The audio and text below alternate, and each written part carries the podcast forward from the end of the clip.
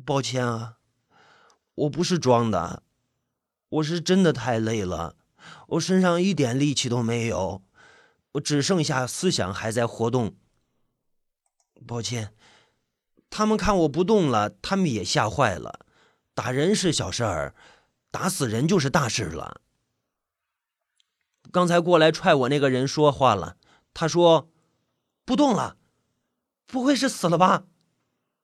拿棍子敲我那个人害怕了，他以为自己杀了人，把棍子一扔呢，慢慢的往后靠，一边往后靠一边说着：“死人了，死人死人了，死人了。”其他人一看这种情况，也没人管我是不是真死了，就掉头往家里跑，害怕警察会追究他们打死人的事。很抱歉吓到他们，是我自己的错，让他们误以为我被打死了。其实我只是流了一些血而已，哪有那么容易死啊？话说，他们认为我糟蹋了他们的东西。我着实应该去给他们道一个歉，表达我对所有正常人的歉意，为我出现在这个世界道歉。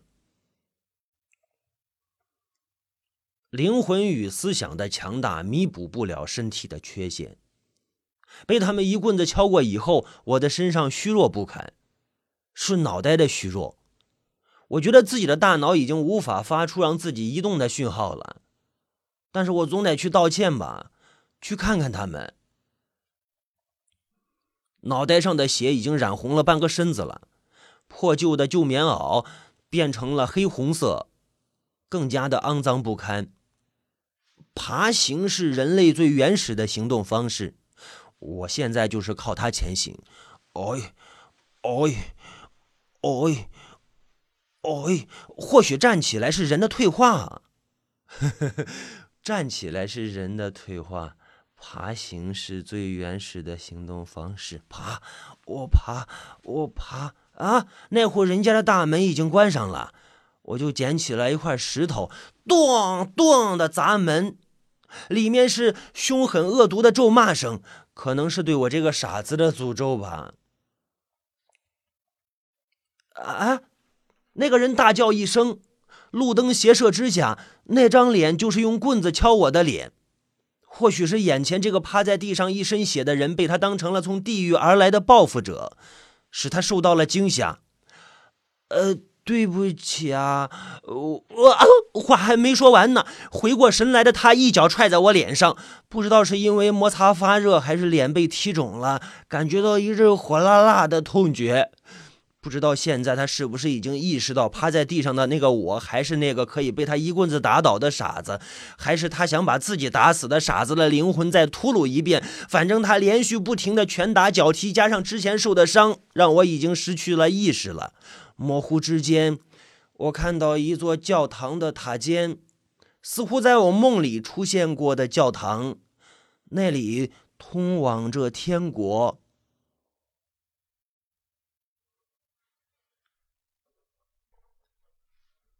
窗外淅淅沥沥的雨声吵醒了沉睡中的我。映入眼帘的是熟悉的天花板和消毒水的味道。我曾经在这里待了一年，或者是两年，我完全不记得了。回到精神病院是一种必然的结果，因为他们认为我是傻子，一个对自己行为不负责任而又举止古怪的东西。半年前我就是从这里逃走的。而半年后，我又回到了这里，仿佛是做了一个很长的梦。梦醒了呢，一切恢复如常。我就挣扎着爬起来，哦，脑袋上包了一大堆纱布，伤口隐隐作痛。我靠在窗台前面看着外面发呆。一阵脚步声过后，门开了。我回过头去看。看到一个白色的蠕动的大虫子从门口挤进来，啊！我吓得大叫一声，全身颤抖，紧紧的靠在墙上，大口的呼吸。白色虫子口中流出了绿色的粘稠的液体，一滴一滴的向我靠近，猛地撞到我身上，压住了我的身体，让我感觉到无法呼吸。啊啊啊！我挥舞着双手乱抓。虫子太大了，虫子太大了，我根本就奈何不了它。情急之下，我用尽力量，一口咬到那个虫子身上，腥臭肮脏的味道灌满了整个身体，我却不敢松口。虫子，那个虫子刺耳的尖叫声伴随着一阵慌乱，一只针一样的白影子刺进了我的身体，吸食着我的灵魂。啊！我全身的力气都被抽空了。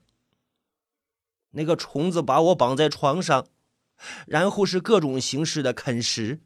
我的四肢、我的胸膛，甚至我的大脑，都一点点的被虫子吞噬干净。我看到了自己的消失。是，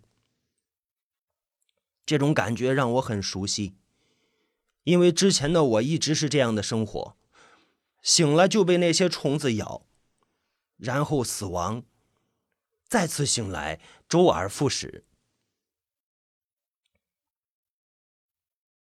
那个吱吱的声音，是我磨牙的声音。我不是老鼠，我只是想咬断绑着我的绳子。我害怕的，我害怕的不是身体的束缚，而是我的灵魂的折磨。带着鲜血的绳子是我的战利品，门却是锁着的。我不可能把这个铁门撞开，因为我曾经试过无数次，并为此在肩膀上留下了无数伤口。我躲在门后面，因为快到早上查房的时间，也就是虫子进来啃食我的时间。这是我的机会，干掉虫子，逃出去。啪啪的脚步声越来越近了，我的心跳也越来越快。一阵哗啦的开锁声之后，门开了。或许是没看到我在床上，那虫子感觉到惊讶，就习惯性的往门后一看。就是这个时候，我手里握着上面还带着血的绳子，我一下子套在虫子肥腻的脑袋上，我拽住它往屋里走，我顺便一脚把门给关上。白色的脑袋慢慢的变成了血红色，它却还在挣扎着，在我的胳膊上留下了一道道血印。我把死去虫子白色的皮扒下来，我换到自己身上，我拉开门，我就走了出去。院子里依然一片祥和。叽叽喳喳的鸟叫声不时传来。东边太阳刚刚升起，我坐在院子里的石凳上，享受着新鲜的空气。以前我也经常在这里坐着，只不过身份不同而已。以前是病人，而我现在是医生。我看着自己身上白色的衣服，我感觉我自己也学会了蠕动与吞食。我是医生。多么美妙的早上，多么美妙的生活呀！可是我却无法享受。幸福总是短暂的，之后便是永恒的痛苦。最终，每个人都将在痛苦中死去。我迎着阳光注视着对面的那栋楼，楼顶上站着一个圣洁的女孩，米黄色的长裙显得高贵而又可爱。巴掌大的小脸，笑面如花，随风飘起的长发跟阳光融合在一起。跟他在一起，太阳都自惭形秽。我闻到他身上花一般的香味儿，沁人心脾，让我不仅一阵颤抖。我伸出手来，拥抱阳光，就像拥抱住了他。我甚至能感觉到他光滑的皮肤、柔顺的黑发、他的呼吸、心跳，他的所有，一切都那么美妙。我感觉自己的灵魂是幸福的，因为我拥抱了他，拥抱了圣洁的他。我亲吻他的额头，让他靠在我的肩膀上。我爱你，我轻声跟他说着。他抬起头来。我在他的眼睛里看到了我的眼睛里有他的眼睛。啊！一阵刺耳的警报声传来，随之圣洁坠入了地狱，天使沦落为魔鬼。米黄色的长裙与黑色的长发从楼顶飘然而下，我的泪水也潸然而下。我一把拉开下水道的井盖，爬了下去，又把井盖盖好。他们说下水道里的空气能把人毒死。很幸运，我不是人，所以我能从这里爬出去。事实上，半年前我也是从这里出去的。现在呢，我只是重复一遍，这是一件轻松的事，因为它只是重复。我从来不认为黑暗是一件令人恐怖的事，相反，我认为它是一种安全、熟悉的环境。每个人在胎儿时期不就是处在黑暗之中吗？我们为什么要害怕自己熟悉的环境呢？当然了，黑暗中的肮脏污秽就另当别论了。我们不能把黑暗与这些连在一起，虽然他们确实经常在一起，就像现在。我爬行在下水道口寻找出口，其实这个很简单，顺着水流的方向，你一定会到达出口。啊，那些肮脏的事就不讲了。总之，我是成功的爬出来了。如我所料，尽头是一条河，也跟我上次爬出来的地方一样。我脱下自己已经变成黑色的、白色的衣服，一个猛子扎进了河里。我曾经无数次想自杀。却又无数次的被自己所救。本来不会游泳的我，上次直接跳进了河水里。不仅我没有淹死，我还学会了游泳。世事就是这样无常，很无奈。这次呢也很无常。我本来打算顺着河去找老大他们，但是却晕头转向的在一个陌生的地方上了岸，让我苦恼不已。湿漉漉的身体让我一上岸就冷的不行，可是附近都是荒野，去哪儿找衣服呀？只好凑合着顺着河走，希望能幸运的碰到老大他们。人是肮脏的，因为人的思想是肮脏的，灵魂是肮脏的。男人有男人的肮脏，女人有女人的肮脏。男人嘲笑女人，女人轻蔑男人。你们都一样的肮脏，为什么还要彼此贬低呢？不过，是谁比谁更肮脏而已。一个男人和一个女人坐在河边坐在夕阳的余晖中，他们是肮脏的，却又是圣洁的。他们敢于把自己的肮脏暴露出来。暴露在黑暗中，让黑暗中的对方触摸自己肮脏的灵魂。我爱你，我也爱你。之后是甜蜜的亲吻与性的冲动。可惜我打扰了他们。你们不应该在我面前表达你生物性的冲动。啊！两个人张着嘴，呜呜的说着什么，我却一句也听不清。甚至于他们的面孔也在我面前变得模糊了，这是一个很不好的信号，因为我有好几次出现这种情况，都会做出一些很正常的行为。呃，对于我这个不正常的人来说的正常的行为，随着我的靠近呢，男人的脸又变得清晰了，但是清晰的同时却又变得丑恶不堪，仿佛写满了罪恶。攻击性是人的本能。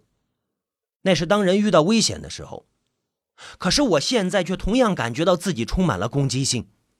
我往男人身后一看，他以为自己身后有东西，就情不自禁地回过头去看。趁这个机会呢，我一脚踹在他小腹上，他抱着肚子就蜷缩在地上。比我想象的顺利得多。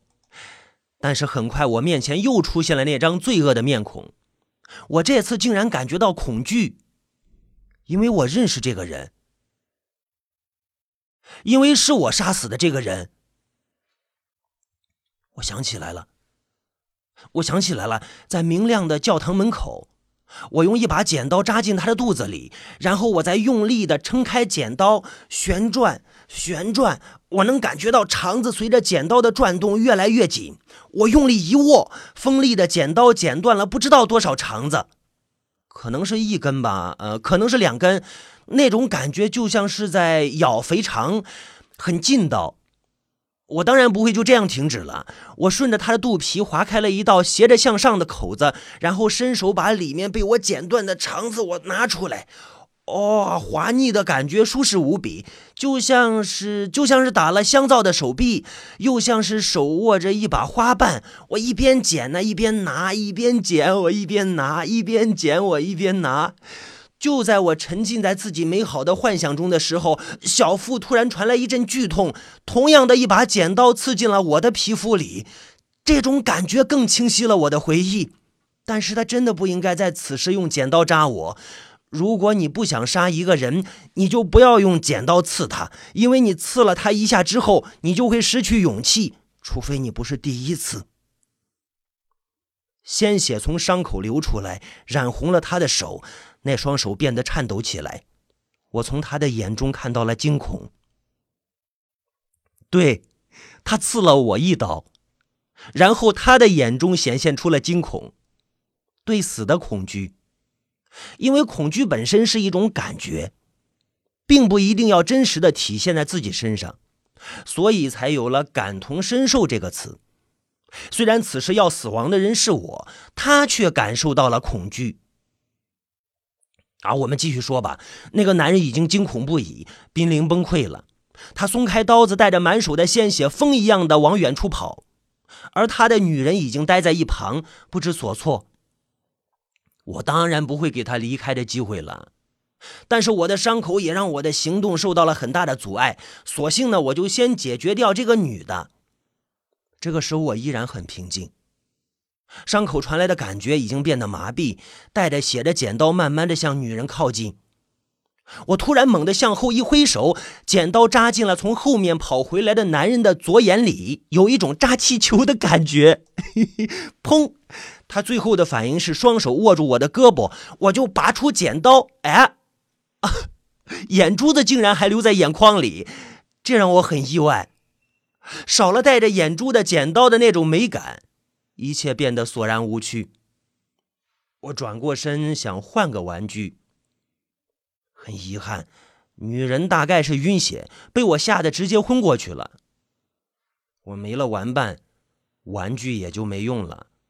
我随手把剪刀又插到男人的眼眶里，哦，当然这次是右眼了，但是这次却没有左眼的清透感，尤其是缺少了一种扎破的那一刻的滑透感，反而变成了褶皱肥腻的感觉。呸！我吐了一口唾沫在他身上，我就起身离开。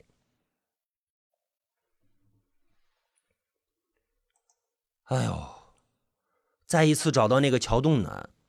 已经是好几天以后的事了。现在我才知道，原来是我记错位置了。本来从我出来的排水口，只要走很近就到了，可惜我却往下游走了。那座桥其实在上游。我怀疑是上次那个村子被人敲的脑袋，我有点不好用了。或许我可以去找他们要一点补偿费。嗯，不行，我是个傻子。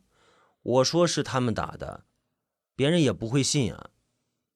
算了，老二一个人坐在河边，他不像平时一样穿着脏兮兮的破棉袄，而是穿着一身红色的长裙。我被风吹得瑟瑟发抖，他却就穿着这个在河边安安稳稳的坐着，似乎感觉不到冷。被风撩起的长发应该是刚洗过的，脸颊勾成了一道弧线。这哪里是一个乞丐啊，分明是一个美女嘛！老二，我试探性的叫了一句：“哎！”他只是回了回头，却没有说话。哎，只是一眼，我就看出来他就是老二，因为他的眼神还是那种令人害怕却又清澈的眼神。我害怕他，我一直害怕他。其实，如果没有老大在的话，我根本不敢自己跟他待在一起。我害怕他。老大呢？这一次，老二回答我了。他死了，被你杀了。我，我，我，我，我，我刚回来啊，我还没见到他呢。再再再说，我们关系关系挺好的呀，我怎么会杀他呢？我语无伦次的解释着。老二说道：“你还记得你临走的时候，他对你说的最后一句话是什么吗？”啊？呃，最后一句话，我真记不清了。我脑袋里好像有好多东西和记忆总是混乱，而且难以找到。我我只好抱歉的回答：“对不起啊，最后一句话我忘了。可是这也不能说是我杀了老大呀。你如果想起那句话，你就知道了，你就知道是自己杀了他了。”老二说完这句话，站起来，缓缓的向远处走去，像一朵用鲜血染红的花。